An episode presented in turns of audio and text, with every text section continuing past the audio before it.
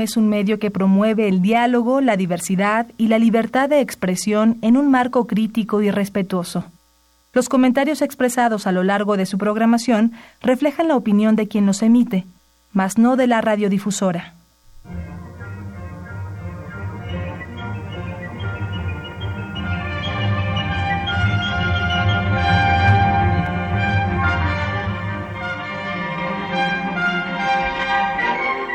Temas de nuestra historia.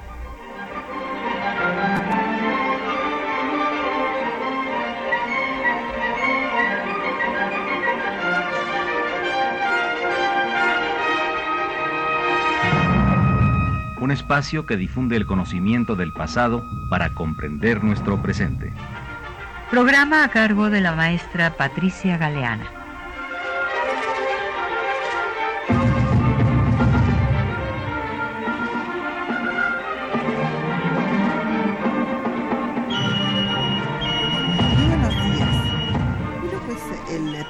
De septiembre de hace 100 años, en la apertura de sesiones del Congreso, el presidente Venustiano Carranza eh, pronunció una serie de principios que se convirtieron en doctrina.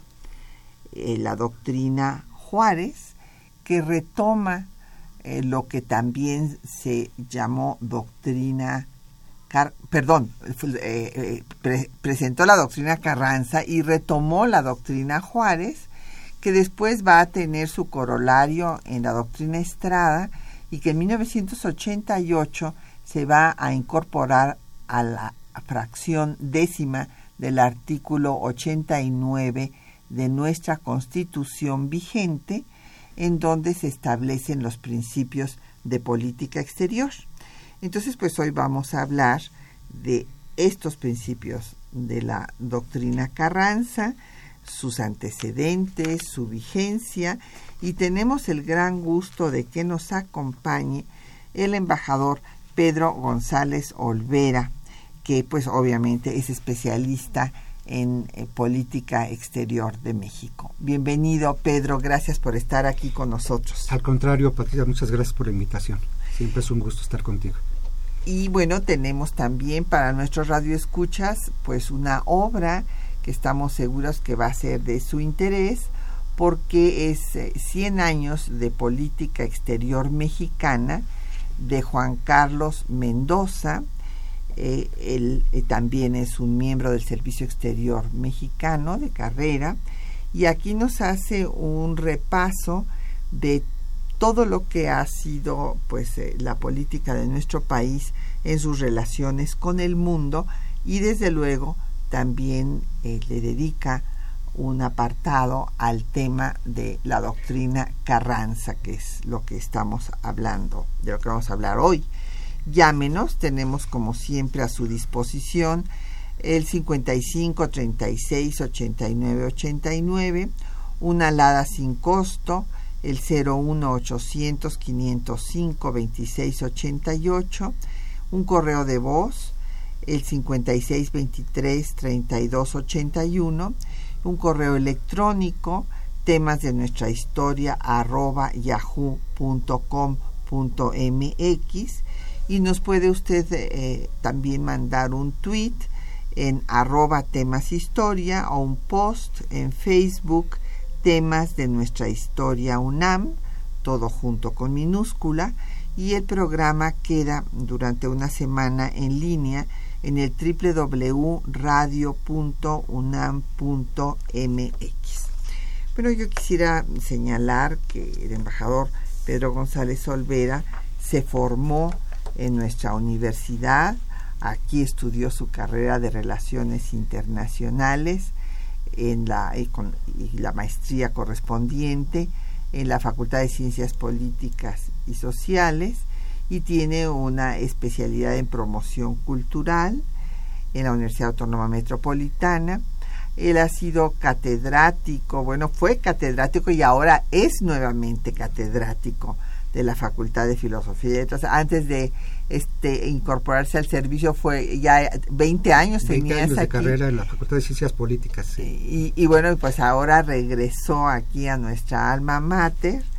Eh, como decía yo, es miembro del Servicio Exterior Mexicano y eh, tuvo a su cargo la dirección de investigación en el acervo histórico diplomático, la dirección académica en el Instituto Matías Romero, fue agregado cultural en diversos países, eh, aquí en Centroamérica, en El Salvador, también estuvo en Brasil y en Barcelona. Y bueno, pues eh, fue director del Instituto de México en Costa Rica y jefe eh, de Cancillería en, en, esta misma embajada, por solo mencionar algunas de sus pues misiones en el exterior. Y pues se ha dedicado a estudiar las internacionales y entre otras obras quisiera yo mencionar etnocentrismo y teoría de las relaciones internacionales, una visión crítica. Y bueno, pues eh, Pedro, vamos a ver en efecto la eh, situación de nuestro país por su posición geoestratégica, por sus recursos naturales y también por su fuerza cultural desde sus culturas originarias. Pues ha sido un eh, punto en el mundo de gran interés, pues fue la única nueva España, la joya más preciada de la corona española, y después las diferentes potencias quisieron ocupar el lugar de la metrópoli. Entonces el acoso internacional pues eh, ha sido permanente y en el siglo XIX y también veremos que en eh, el inicio del XX va a haber una serie de presiones en cada cambio de gobierno. Siempre se cobra el reconocimiento de los nuevos gobiernos. Hasta que viene el gobierno de Juárez y entonces eh, pues establece lo que decíamos se llama doctrina porque son una serie de ideas y principios que se toman como pues eh, parámetro para eh, la actuación internacional de nuestro país y en estas acciones lo que va a defender Juárez después de la intervención francesa de casi cinco años que trató de imponer un gobierno, el imperio de Maximiliano, y triunfa la República, entonces eh, la política exterior de Juárez va a ser una política de gran dignidad, eh, con sus célebres palabras que están grabadas en el edificio de Naciones Unidas del respeto al derecho ajeno es la paz, pero con la idea de que todos los países son iguales y deben de respetar mutuamente su soberanía. Y el principio, y así lo dice el propio Juárez, de derecho internacional de la no intervención, declarando insubsistentes todos los tratados de los países que agredieron a México o que reconocieron al gobierno eh, impuesto por las bayonetas francesas y entonces ya México no buscará el reconocimiento a cambio de tratados ruinosos. Bueno, eh, todo esto que, dices, que es eh, parte fundamental de la historia de la política exterior de México, ahí se forjan los principios que todavía manejamos y que como tú señalaste están en la Constitución, en el este artículo 89, fracción décima, eh, va a ser retomada después por un personaje también importante, fundamental de nuestra historia en la Revolución Mexicana, ¿no? por el, eh, el, presidente Venustiano Carranza, primero, primero primer jefe del ejército constitucionalista, eh, y hay que decir que Venustiano Carranza es hijo, en términos internacionales, de la doctrina Juárez. Su padre, el coronel Jesús Carranza, es un soldado juarista, que luchó en la reforma con, con, Benito Juárez, la guerra de reforma con Benito Juárez, y luego lucha con Benito Juárez también en la guerra de intervención. Por lo tanto, nada más natural que don Venustiano se haya formado en el hogar con los principios de la doctrina internacional de Benito Juárez y los principios liberales de respeto a la autodeterminación, a la no intervención y sobre todo a la legalidad. Algo que él va a representar o va a manejar eh, prácticamente desde que se hace cargo del, ejército constitucionalista como, como primer jefe. Eh, creo que es la, la facción carrancista encabezada por él, es la única, o por lo menos la que tiene más claro que aparte del triunfo en el interior del país, necesita también el triunfo en el exterior. Es decir, el reconocimiento a que su lucha no es una lucha de unos bandoleros o de unos revoltosos, sino de que es una lucha por recuperar el orden constitucional. Así es. ¿no? Entonces, el Estado. El Estado de derecho, de él, donde él era ferviente creyente, eh, porque es justamente se había formado en esta escuela juarista, ¿no? Y en la escuela familiar, sobre todo. Eh, dicen por ahí que infancia es destino, y eso nos lo muestra muy claramente don Venustiano Carranza después al frente del ejército constitucionalista y al frente del país ya como presidente como presidente constitucional. Eh, es eh, muy interesante que desde, como decía, desde el principio lleva a cabo labores muy importantes de lo que ahora se llama diplomacia pública. Antes no se llamaba así, ¿no? Pero él entiende que hay que difundir lo que está haciendo, sobre todo entre las relaciones latinoamericanas. Va a ser también eh, portador de un profundo nacionalismo, justamente porque sabe que las intervenciones extranjeras han afectado al país, nos han costado la mitad del territorio, y por lo tanto eh, lo que va a hacer es defender también en, todo momento el principio de no intervención. No, es, no es que eh, la doctrina Carranza que, que pronuncia en el primero de septiembre de 1918, hace mañana hacen 100 años, se le haya ocurrido de la noche a la mañana. ¿no? claro. Es toda una historia que empieza desde su casa familiar. Ah, así es. Y bueno, es muy importante ver cómo él eh, entiende perfectamente este contexto internacional, porque sí, eh, los otros grupos de revolucionarios pues eran líderes sociales, pero no tenían visión de Estado. O sea, me estoy refiriendo al, a Zapata, o me estoy refiriendo que, que aunque tuvo algunos intelectuales como Antonio Díaz Soto y Gama eh, cerca de él, eh, y pudieron hacer un programa de reformas que ya van a presentar en Jojutla, pues demasiado tarde, cuando ya están derrotados militarmente y políticamente, o sea, porque el constitucionalismo gana eh, militarmente gracias a Obregón, acabando con Villa en Celaya, y eh, políticamente con las leyes como la ley agraria, que toma la bandera del zapatismo, y como las eh, todas las medidas sociales que va a dar antes de que se promulgue la constitución. Y por otra parte también con su acción firme eh, frente al exterior, porque él tenía muy clara eh, pues eh, la posición intervencionista de Estados Unidos.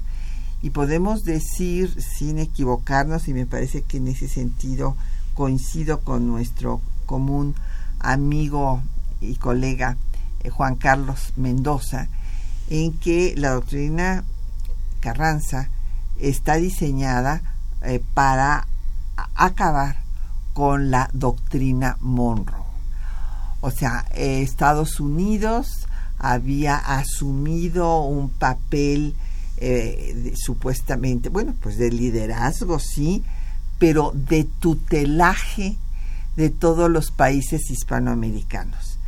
Y esto este, Carranza lo va a decir además en eh, términos muy claros, un tutelaje que nadie les pidió, y así dice eh, textualmente, la doctrina Monroe constituye un protectorado arbitrario impuesto sobre los pueblos que no lo han solicitado ni tampoco lo necesitan.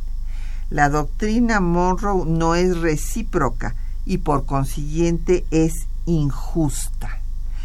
Entonces esto es, es muy importante porque en efecto él está muy consciente de cómo Estados Unidos manipuló pues esta idea de, de que, no que no intervengan los europeos. ¿Por qué? Porque esta es mi zona. Para, dar seguimiento a todo esto que dices, él eh, con invasión que tenemos de, Estados Unidos a Veracruz en, en 1914 por un incidente nimio en, en, Tampico, el, Dolphin. ¿no? Él hace también un rechazo clarísimo a la intervención norteamericana.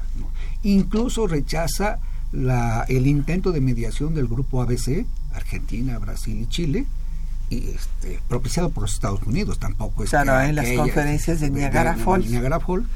Y él no participa en esas conferencias porque se da cuenta que ese disque intento de, mediación es en realidad un entre Estados Unidos y México es en realidad un intervencionismo indirecto por Estados Unidos y rechaza esa mediación y rechaza a los Estados Unidos, los rechaza permanentemente, ¿no? está este, eh, continuamente diciendo y protestando por los Estados Unidos. Fíjate, un dato curioso, en, este, en el, segundo informe, en el de 1919, de septiembre, aparte de, rechazar abiertamente la doctrina Monroe, hace un detalladísimo eh, recuento sí, de todas las agresiones de todas las agresiones norteamericanas desde 1969 y, y, en el informe empieza a mencionar en 1969 eh, una patrulla de soldados cruzó en tal lugar y así se va ¿no? este, está eh, él, tiene muy claro todo lo que significa la intervención norteamericana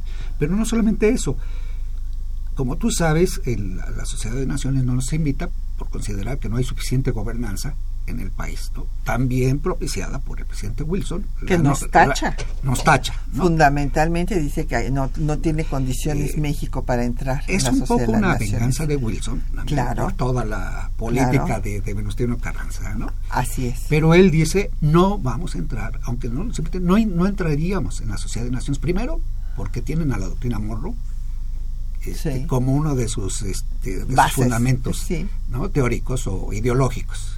ahí está en, los, en, la, carta. Entonces no la a igualdad de las naciones. Así es.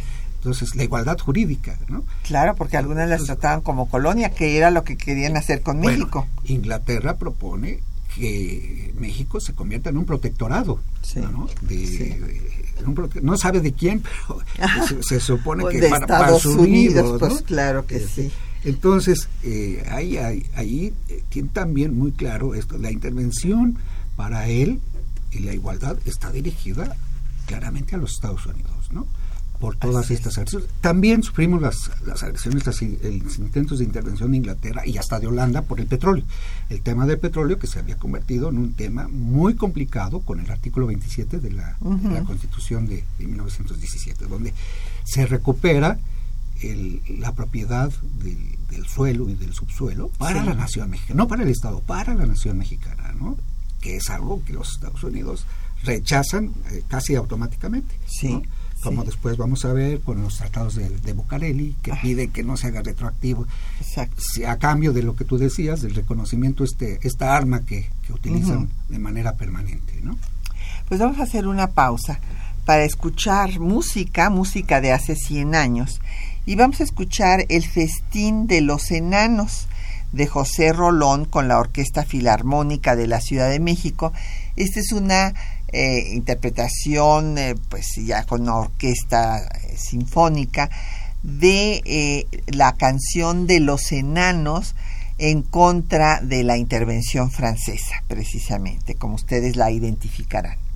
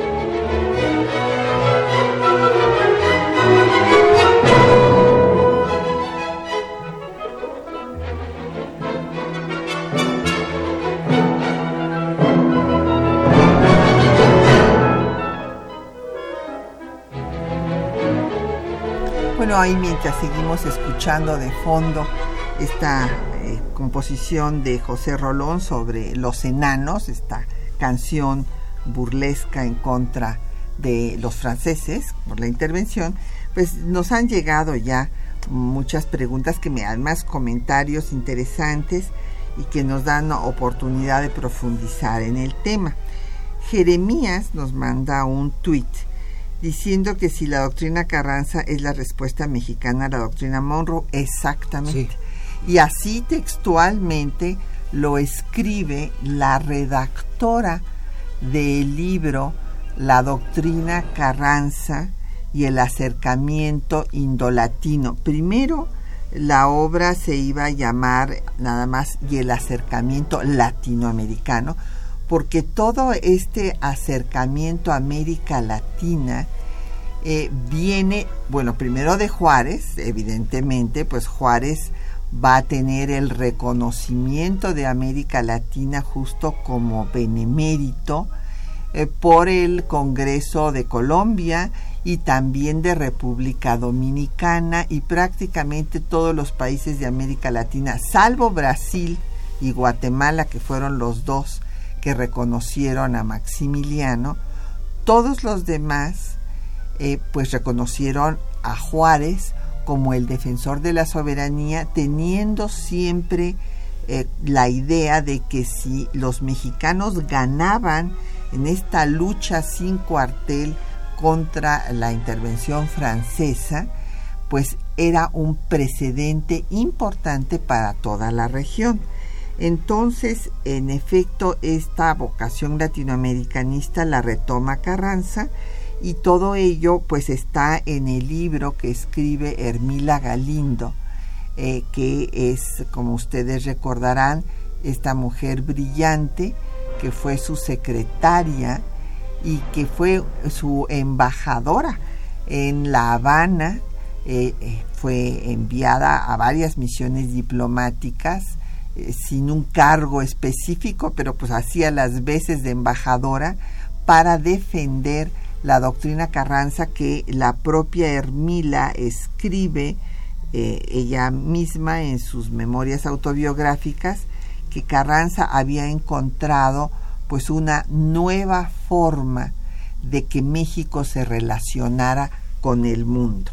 Sí, eh, esto que dices de lo que hablábamos antes, de la, la, utilización de la diplomacia pública o de la propaganda como antes se llamaba, para dar a conocer, en América Latina principalmente, la labor que hacía el, ejército constitucionalista para eh, reformar México, para convertirlo en un nuevo Estado, después de, la, de, los 30 años de la dictadura porfirista y del interregno del maderismo, que fue eh, drásticamente trágicamente interrumpida por el golpe de Estado de Huerta, pero Carranza entiende perfectamente bien el, el uso de este tipo de herramientas los enviados especiales como Anmila Galindo, como Antonio Manera, como Isidro Favela, que está atrás. Que va a Europa, lo manda a Europa cuando está eh, México defendiendo la neutralidad en la gran guerra europea que después se convierte en, guerra, mundial, con la entrada de Estados Unidos precisamente. Isidro Favela va también a América Latina. Así es, un año y medio le lleva la misión. Antonio Manero, que es un personaje un poco controvertido, como dice el, investigador Pablo Yankelevich, pero eh, Antonio Manero es el primero que llama doctrina Carranza a los postulados que después van a estar presentes en, en, las palabras del presidente constitucional en su informe del primero de septiembre de 1918. Él tiene incluso un opúsculo, un folleto, que tiene como subtítulo justamente de 1916, la doctrina Carranza. Entonces ya está anunciado ahí lo, que va a ser los principios de política internacional de México, que después el propio Domenech se va a encargar de darle la forma final. Pero creo que ahí también hay que mencionar y subrayar lo que dices de Isidro Favela, el trabajo que hace en Europa, que hace en América Latina y que después lo va a convertir en uno de los diplomáticos más importantes de la historia eh, moderna de México. Sin duda.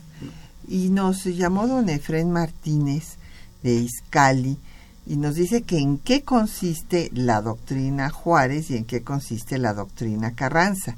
Bueno, le diría yo primero eh, la doctrina Juárez, lo que tienen en común es, el mismo principio, es la no intervención. Por eso Juárez dice que la, el principio de derecho internacional es la no intervención, que eh, el respeto al derecho ajeno es la paz, que con Estados Unidos con no ser enemigos basta, y también escribe que los lobos no se muerden entre sí, eh, refiriéndose a la relación de Napoleón III con los americanos, y el no buscar el reconocimiento a cambio de tratados pues ruinosos para México como habían obligado a nuestro país las grandes potencias a firmar antes de que llegara el gobierno de Juárez.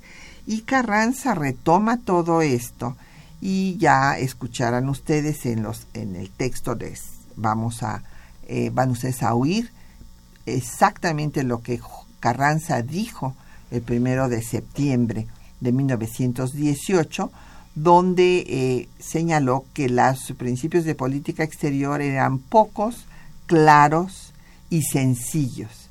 Y eh, les digo ahorita la, síntesis para que ustedes después puedan seguir con más facilidad el discurso, que todos los estados son iguales, que todos deben de respetar eh, pues el principio internacional de no intervención, que nacionales y extranjeros eh, deben de ser iguales frente a la ley sin distingos, claro, salvo los nacionales que son los que pues tienen eh, la soberanía y el derecho de decidir sobre las cuestiones políticas y que la diplomacia debe servir a los intereses de la civilización y confraternidad universal y no a intereses particulares como había sido el caso de todos los eh, pues eh, eh, particulares que acudían a sus gobiernos para que defendieran sus intereses. Sí, esto es eh, otra vez muy importante en el sentido de que la doctrina Carranza se puede sintetizar en el respeto y la prevalecencia del derecho internacional. Es eh, otra vez un, país como el nuestro, que no tiene más, más fuerza que ese, es la utilización y la el uso del derecho internacional para que los países débiles sean respetados por los países fuertes que permanentemente abusan de, esta fuerza, ¿no? solamente contra aquellos eh, territorios que después se convierten en colonias, sino incluso con países independientes que están siempre eh, intentando ser intervenidos en sus decisiones soberanas, ¿no? porque no les gustan o porque no les convienen o porque entre comillas, pongámoslo, atenta contra sus intereses, ¿no? Así es. Y lo que eh, nos pregunta eh, doña Rosario Velázquez de Linda Vista, que si esos eh, principios subsisten hasta la fecha, desde luego que sí. justamente en el artículo 89, fracción décima, están estos principios de política exterior que implican la igualdad eh, de los estados, eh, la no intervención y autodeterminación de los pueblos, eh, la proscripción del uso de la fuerza. La solución pacífica de las controversias. Exactamente. la, ahora, la cooperación para la paz. Para el desarrollo, la cooperación internacional para el desarrollo y la promoción y defensa de los derechos humanos, que son agregados últimamente, sobre todo el último, ¿no? En la última modificación que se le hizo a esta fracción se agregó la defensa y promoción del pues son eh, principios algunos ha habido críticos eh, me acuerdo de Jorge G. Castañeda, por ejemplo, diciendo que estos principios eran una camisa de fuerza, que no dejaban actuar a, la, pues en ese caso al canciller, ¿verdad? Cuando él lo fue, pero yo en todas las conferencias que he dado sobre el tema, eh, y ahora con el tema pues del centenario de la Constitución, tuve el gusto de estar en todos los estados de la República y no eh, hubo nadie que me pudiera decir cuál de estos principios quitábamos. Les dije, a ver, hay personas que dicen que estos son camisas de fuerza, que ya es obsoleto, que a ver ustedes díganme cuál quitamos. Y al final, pues resulta que no quitábamos ninguno. No, siguen totalmente vigentes todos, ¿no? Eh, ha habido cambios en la sociedad internacional, pero en efecto, a la hora de decir cómo este, eh, eliminamos alguno de estos principios, pues no, no hay manera de hacerlos, ¿no? Porque creo que en principio tampoco a nosotros nos gustaría que volvieran los tiempos en que las grandes potencias intervinieran en nuestros asuntos internos, ¿no? estamos en una sociedad internacional, es cierto, ¿no? abierta, pero eh, no, no se ha llegado al punto en donde este, permitimos que las grandes potencias eh, determinen nuestras decisiones soberanas. Eso, significa entonces la, la, actualidad de estos, de estos principios. Y bueno, aquí ya lo discutiríamos este, después de que ustedes escuchen eh, el discurso del presidente Carranza donde da todos estos principios de política exterior. El tema actual, y este es muy interesante que lo podamos tratar con el embajador Pedro González Olvera, es el que el parámetro de todo debe de ser los derechos humanos. Entonces, la pregunta es, cuando hay violación a derechos humanos, eh, la intervención para que cese esta violación, hasta qué punto es eh, pues eh, diferente a los principios que hasta ahora hemos sostenido. Vamos a hacer una pausa, vamos a escuchar entonces el discurso que pues pronunció el presidente Carranza hace 100 años, un primero de septiembre. El primero de septiembre de 1918, en su informe de gobierno, el presidente Venustiano Carranza proclamó los principios que se convertirían en la doctrina que lleva su nombre. La política internacional de México se ha caracterizado por la seguridad en el desarrollo de los principios que la sustentan, el deseo de que iguales prácticas que las adoptadas por México sigan los países y las legislaciones todas, pero en particular la América Latina, cuyos fenómenos específicos son los mismos que los nuestros, han dado a tales principios un carácter doctrinario muy significativo. Las ideas directrices de la política internacional son pocas, claras y sencillas. Se reducen a proclamar que todos los países son iguales, deben respetar mutua y escrupulosamente sus instituciones, sus leyes y su soberanía, que ningún país debe intervenir en ninguna forma y por ningún motivo en los asuntos interiores de otro, todos deben someterse estrictamente y sin excepciones al principio universal de no intervención.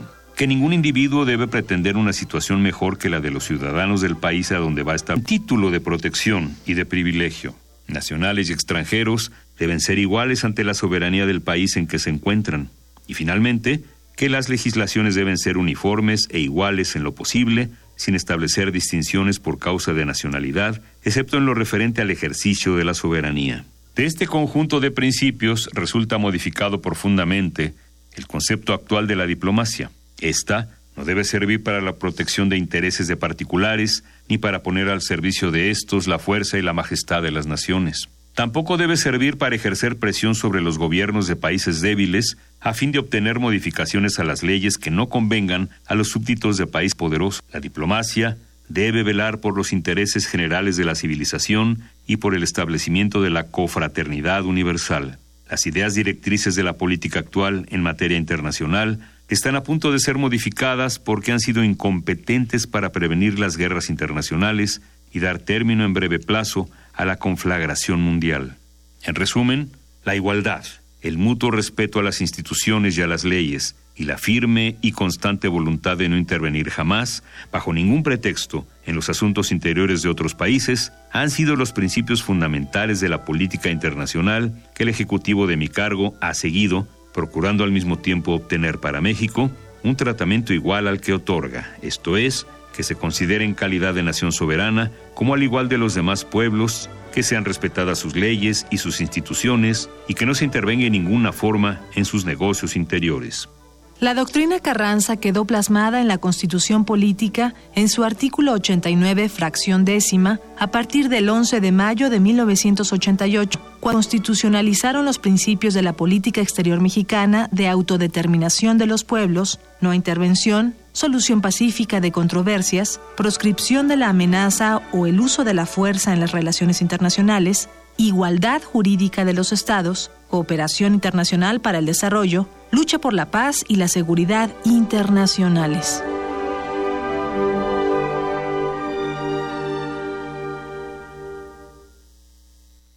Bueno, pues ahí tienen ustedes eh, justo los principios de eh, política exterior establecidos por Carranza y que después van a tener su continuidad en la doctrina Estrada eh, de que México no desconoce o reconoce a gobiernos, sino que respetando la soberanía de cada país, simplemente retira a sus representantes cuando considera que pues hay un peligro para su integridad física, pues sin que signifique esto que están rompiendo relaciones para desconocer o reconocer a ese gobierno y esto pues ya lo había hecho Carranza.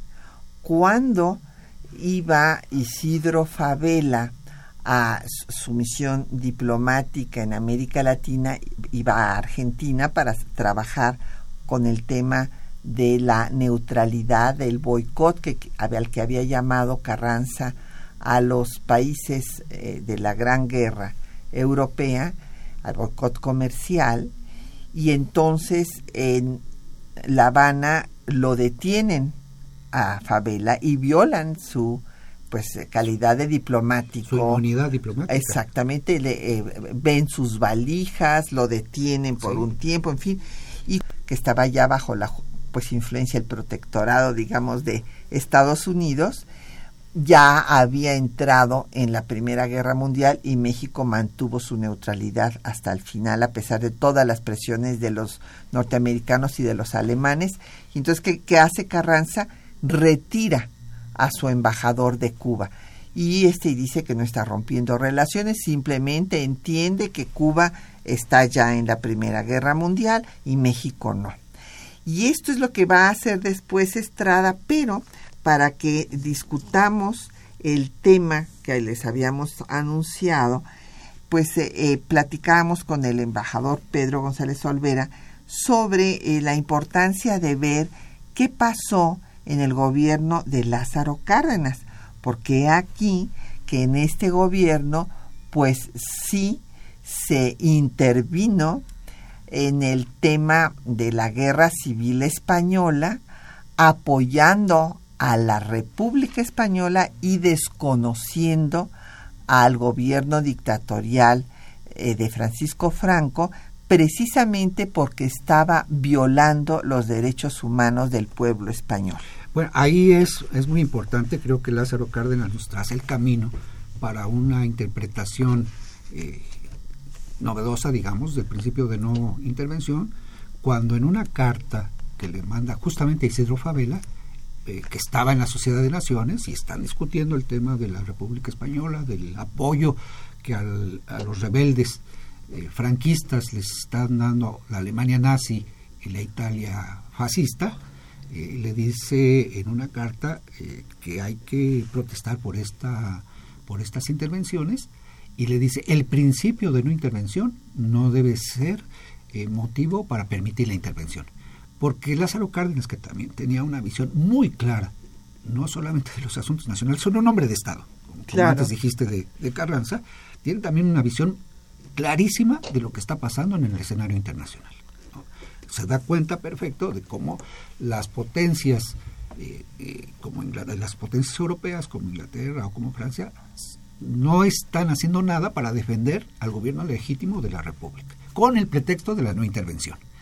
Y entonces se hacen a un lado para que intervengan Alemania e Italia apoyando a Franco. apoyando a Franco Y eso indigna a, Lázaro Carnas diciendo, bueno, aquí no podemos eh, usar el, principio de no intervención porque ese es el principio que está justificando ataque a un gobierno legítimo.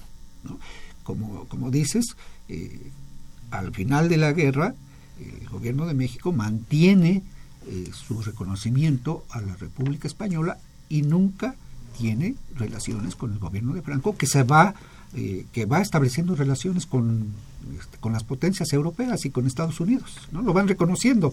Entonces la República Española pues, se va convirtiendo cada vez más en una ficción solamente reconocida por, dignamente, por cierto, ¿eh? Por México. Por, claro México, que sí. Con una dignidad extraordinaria, este, que, que, es, de una continuidad también extraordinaria y, nos da una muestra de la dignidad de México en materia de política exterior. ¿no? Sí, son las páginas más gloriosas de, la política exterior, o sea, las que va a protagonizar Isidro Favela. Exactamente. Primero, ¿verdad? Y, este, estos personajes que asumen una política exterior. Todos estos principios los ponen en práctica en el escenario internacional y en la Segunda Guerra Mundial México será el único y el primero que defienda a Austria, por ejemplo, a Etiopía de, las de la invasión nazi. Incluso antes a China de la invasión japonesa. Entonces hay, en efecto, es una página gloriosa de, la política exterior de México. Yo pero, creo que las más gloriosas. pero, pero don Lázaro Cárdenas nos marca el camino para una interpretación del principio de la intervención cuando se están violando masivamente los derechos humanos. Cuando hay un genocidio, él nos dice no podemos quedar indiferentes. No, no, no nos dice así tan, pero nos da, nos traza la ruta. No podemos quedarnos indiferentes frente a estas violaciones. Entonces tenemos que hacer algo porque eso implica también una actitud digna de México en materia de, política internacional. Sin duda. Eh, coincidimos totalmente, Pedro. Eh, nos llamó León David Casas Romero y nos dice que eh, Juárez, pues de tantos, pues casi siglo y medio después de su, de su vida y de su obra, sigue siendo una imagen que este, pues, se utiliza, se utiliza en el tiempo presente como símbolo, en efecto. Juárez se convirtió en símbolo yo diría que desde que estaba en vida, primero en símbolo de la defensa de la soberanía nacional frente a la intervención extranjera para toda América Latina, por eso se le dan estos reconocimientos, y también en símbolo de la defensa del Estado laico frente al Estado confesional y de eh, la austeridad republicana. Fíjate, Patricia, que eh, aquí me surge una reflexión de que en México, en los momentos más difíciles, es cuando salen las personalidades extraordinarias de nuestros, de nuestros así políticos. Es, Así es. Tú, tú lo has dicho muchas veces en, tus libros y en tus conferencias, cuando eh, la, guerra de reforma y luego la invasión francesa y el, imperio o pseudo imperio de Maximiliano, surge la mejor, la mejor generación de políticos mexicanos que hemos tenido en la historia. Pero luego en la revolución también surge otra generación extraordinaria que va a estar representada en el constitucional de 1917. Y luego en la Segunda Guerra Mundial otra generación extraordinaria de, diplomáticos, sobre todo, pero de políticos también, encabezados por, por don Lázaro Cárdenas, pues que nos han dado un prestigio internacional también pero que han surgido en momentos de crisis. No, no es que crea eh, y quiera yo que haya momentos de crisis para que surjan. Lo que tenemos que propiciar es condiciones para que estas generaciones surjan en, aún en momentos de no crisis, ¿no? Claro. Y se claro, desarrollen. Claro, pero eso nos hace recordar siempre a Arnold Toynbee, que había escrito que los individuos y los pueblos frente a las crisis solamente tenían dos posibilidades, o desaparecían o salían fortalecidos. Y bueno, pues vamos a escuchar eh, más música. Vamos a escuchar ahora eh, preludios de Julián Carrillo, interpretados por Carlos Undiano. Estas composiciones pues son justamente de hace 100 años y son una belleza. Escuchen por favor.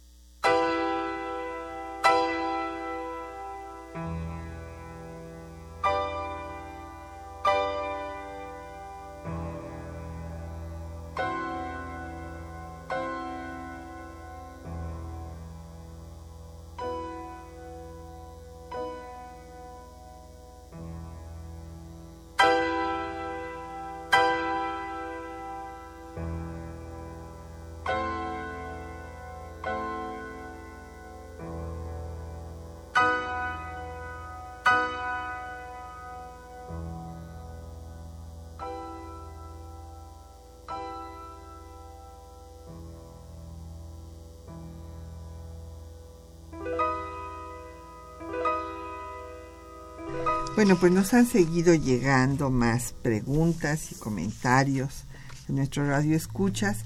Eh, vamos a, darles paso en los, pues ya en los últimos minutos del programa. Don Jorge Arroyo Rangel de la Benito Juárez dice que qué posibilidades habría habido de éxito en una alianza México-Alemania derivada del telegrama Zimmermann. Bueno, pues imagínese usted, don Jorge, aliarse con Hitler, pues eh, evidentemente... Ah, perdón, es la Primera Guerra Mundial, claro, el telegrama Zimmermann, sí, yo eh, estaba pensando en Cárdenas y la Segunda Guerra.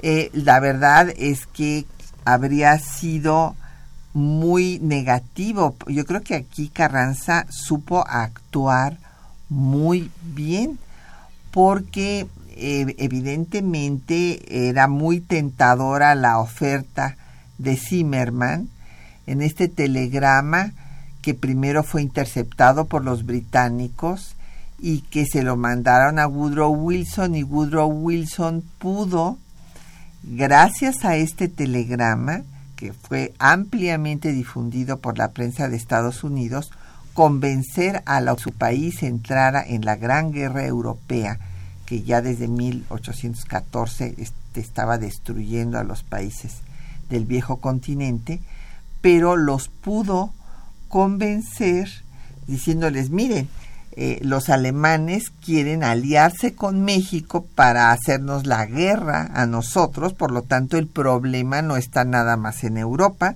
sino que está poniéndose en riesgo la seguridad de Estados Unidos y claro, los alemanes ofrecían regresar a México todo lo que Estados Unidos le había quitado, o sea, más de la mitad del territorio, y que México eh, eh, llamara a Japón para hacer pues este eje. Y la verdad creo que Carranza eh, tuvo muy buena estrategia, no rompió con los alemanes, porque además había una gran simpatía a los alemanes en México, hay que reconocerlo y era obvio que hubiera esta simpatía si Estados Unidos no solamente le había quitado a México más de la mitad de su territorio, sino que había planeado el derrocamiento y el asesinato de Madero en la embajada. El embajador de Estados Unidos, Henry Lane Wilson, en su casa reunió Félix Díaz, el sobrino de, del dictador, con Huerta para planear acabar con el gobierno democrático de Madero. ¿Por qué?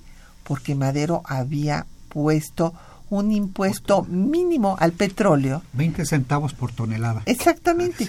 Pero ya los obligaba a registrar cada barril que sacaban. Y entonces eso no les gustó, entonces lo, lo tiraron. Y después Woodrow Wilson trata de intervenir en el proceso mexicano ocupando Veracruz a sangre y fuego. Sí desde abril a noviembre de 14 y después mandando a Pershing al frente de la expedición punitiva de 10.000 hombres, porque eso llegaron a ser. Entraron menos y fueron mandando y mandando hasta que llegaron 10.000, que se quedaron un año de marzo de 16 al 5 de febrero de 17. Entonces ustedes imagínense si, si había simpatía por Estados Unidos. Sí, claro, había, teníamos siempre, yo, yo digo que una de las premisas que debemos tener en cuenta siempre para estudiar la política exterior y que no se puede soslayar es la presencia de los Estados Unidos. En todo, ¿no? Desde la independencia, lo estamos viendo ahora, hasta la actualidad, los Estados Unidos están presentes en todo, eh, en todo, de una manera u otra, de manera colateral, de manera directa, de manera soslayada, de manera abierta. Pero el trauma de la historia de México eh, en palabras ogormianas. el mundo Gorman. Y está ahí y hay que este, hay que analizar siempre cuál es el papel que juegan los Estados Unidos. Y, a, y a don Venustiano Carranza le tocó una etapa particularmente difícil de, presencia de los Estados Unidos. Esto que dices de la, de la eh, invasión punitiva, eh, buscando, supuestamente buscando a Pancho Villa, que no lo encuentran además. Nunca, es un fracaso total. Eh, total. quizá a ellos les sirve para preparar a sus tenientes que después van a ser los generales de la Segunda Guerra Mundial, como el general Eisenhower, es un joven teniente, el general Patton es un joven teniente. Y, Pershing, que, es, el, jefe. Y vienen y se entrenan sin encontrar su, su blanza, protesta enérgicamente y de manera permanente para que se vayan, ¿no? No, no, no este, nunca acepta nunca acepta esta esta intervención por injusta por ir contra la, la, relación por ir en contra del derecho internacional y justamente por ir en contra del principio de no intervención ¿no? así es y bueno también hay que recordar que hubo un triunfo en el Carrizal en donde pues fueron derrotadas estas tropas estadounidenses porque querían bajar más al sur Sí. Del país y fueron parados en el Carrizal y se tuvieron que ir al norte. Entonces, bueno, pues no, desde luego no nos habría ido nada bien con una alianza con los alemanes. Eh, Carlos Granados Camacho de la Cuauhtémoc dice que pues es muy importante que con Juárez se marcó pues el momento de eh, la lo que el propio Juárez llamó la segunda independencia de México eh, porque México se hubiera podido convertir en un protectorado francés porque pues el imperio de Maximiliano era un imperio financiado por Napoleón III o en un protectorado estadounidense Sí. y Jorge Virgilio de Coyoacán eh, dice que, eh, que sí es cierto que Carranza tuvo intención de abandonar el mando para nada. No, no, Carranza era un hombre de una gran fortaleza, un hombre de mando. incluso con la Convención de Aguascalientes, cuando intentan destituirlo como primer jefe del ejército constitucionalista y nombrar a otro presidente, es cuando rompe con los villistas y con los, y, con los zapatistas, ¿no? porque él, él, tiene muy claro y tiene eh, pensado cuál es el destino de, o cuál debe ser el destino de México a futuro. Y creo que es el que lo tiene más claro en todas las facciones, en toda la lucha de facciones. ¿no? Sí, a mí me gusta llamarles facciones porque tal parece que son así como eh, grupos de bandoleros. No, o sea, los grupos de revolucionarios, eh, pero sí, es que es el único que es un hombre de Estado. Porque pues Zapata es un líder social, pero pues no tiene una visión de Estado y Villa tampoco. Son muy localizados territorialmente, Pues, además, sí, ¿no? sí, sí. Villa en el norte y Zapata en el sur. No hay una visión de, de todo el estado, todo, todo el territorio nacional, ¿no? Como lo va a tener eh, Carranza con el ejército constitucionalista que poco a poco se va eh, es- extendiendo a todo el territorio nacional, ¿no? Así es. Don Jorge Virgilio de Coyacán también, yo creo que aquí le tomaron malos datos, don Jorge, o hay un error. Porque dice, bueno, una pregunta es que si Carranza revisó la doctrina Estrada. No, la doctrina Estrada se va a dar por Genaro Estrada, este canciller sinaloense, pues ya 10 años después de que había sido asesinado Carranza en Sí. 1930 y este pues no la conoció, no conoció esta carta en donde habla del no reconocimiento o desconocimiento de gobiernos, pero es al contrario, Estrada está dándole continuidad a la doctrina Carranza y si este Hermila Galindo, como usted muy bien dice, don Jorge, manda sus textos a Carranza antes de publicar el libro. Sí, también eh, es importante señalar que con Carranza está Luis Cabrera, que le ayuda a la labor propagandística. Él, él es- escribe muchos de los textos que luego se publican en periódicos latinoamericanos ¿no? Como artículos periodísticos, siempre sin su nombre, pero evidentemente muy bien redactados ¿no? y muy, muy claros sobre lo que está pasando verdaderamente en México para atacar las versiones negativas que daban las agencias de prensa norteamericanas. Todas, sin excepción, eran negativas contra México. Claro. Ah, yo quisiera hablar de difusión más de que de propaganda, ¿no? Porque propaganda es lo que hace Goebbels eh, en el gobierno de Hitler, ¿no? Que, eh, que es, eh, pues, manipular a la opinión pública. Aquí es la labor que, pues, tienen que hacer ustedes, los eh, de- nuestros defensores en el exterior, que son todos los miembros del Servicio Exterior mexicano, eh, para difundir lo que realmente estaba pasando en nuestro país. Por eso hablaba yo antes de que ahora se llama diplomacia pública, que es esta difusión de, las imágenes de lo que verdaderamente está pasando en el país. Eh, utilicé el término propaganda porque en ese término se utilizaba. Eh, digo, en eso en ese tiempo se utilizaba, Después ya fue cambiando. Ahora tiene otro, sentido, más bien negativo. Después, de, después de lo que hizo Goebbels, justamente tiene un sentido negativo. Y ya no se usa, el, pero en ese tiempo tenía un sentido útil. De, difusión. De difusión, exactamente. Eh, Lauro Guadarrama por Facebook nos dice que la historia es eh, pues una continuidad, sí, desde luego, y que pues se tiene que seguir estudiando. Sí, cada generación le hace preguntas al pasado para comprender su presente. Eh, don Agustín Mondragón de la Cuauhtémoc dice que pues nadie ha cumplido con la Constitución.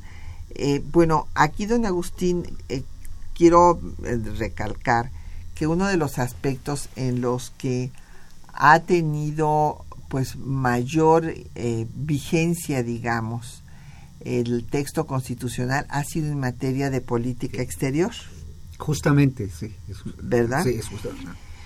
Laura Guadarrama, le gustó el programa del día de hoy, muchas gracias, nos manda a saludar por Facebook.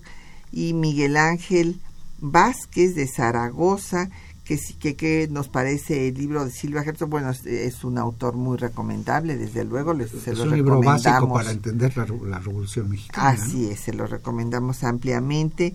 Eh, don Martín Catalán de la Netzahualcoyot, le agradecemos sus saludos.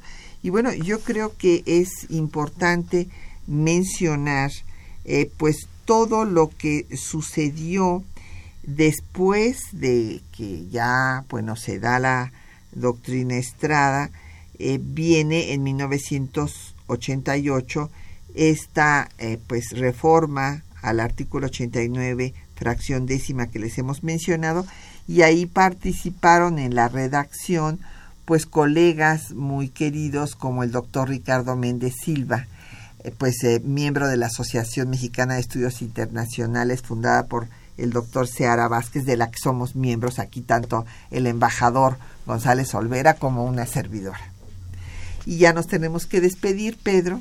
Pues muchas gracias por la invitación. Fue un placer platicar de este tema siempre tan interesante y tan de actualidad, ¿no? Claro. No, no, importa que han pasado 100 años de su declaración, pero sigue vigente y ahí está para guiar los, la política exterior de México. Así es, pues muchísimas gracias al embajador Pedro González Olvera y agradecemos a los compañeros que hacen posible el programa, Juan Stack y María Sandoval en la lectura de los textos, en el control de audio Socorro Montes, en la producción Quetzalín Becerril, en los teléfonos Erlinda Franco, con el apoyo de don Felipe Guerra y Patricia Galeana se despide de ustedes hasta dentro de ocho días.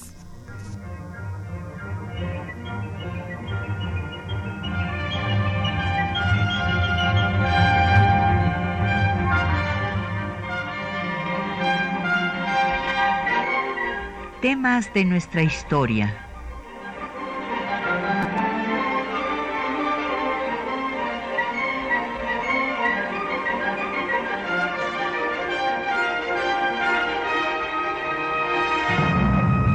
Un espacio que difunde el conocimiento del pasado para comprender nuestro presente. Programa a cargo de la maestra Patricia Galeana.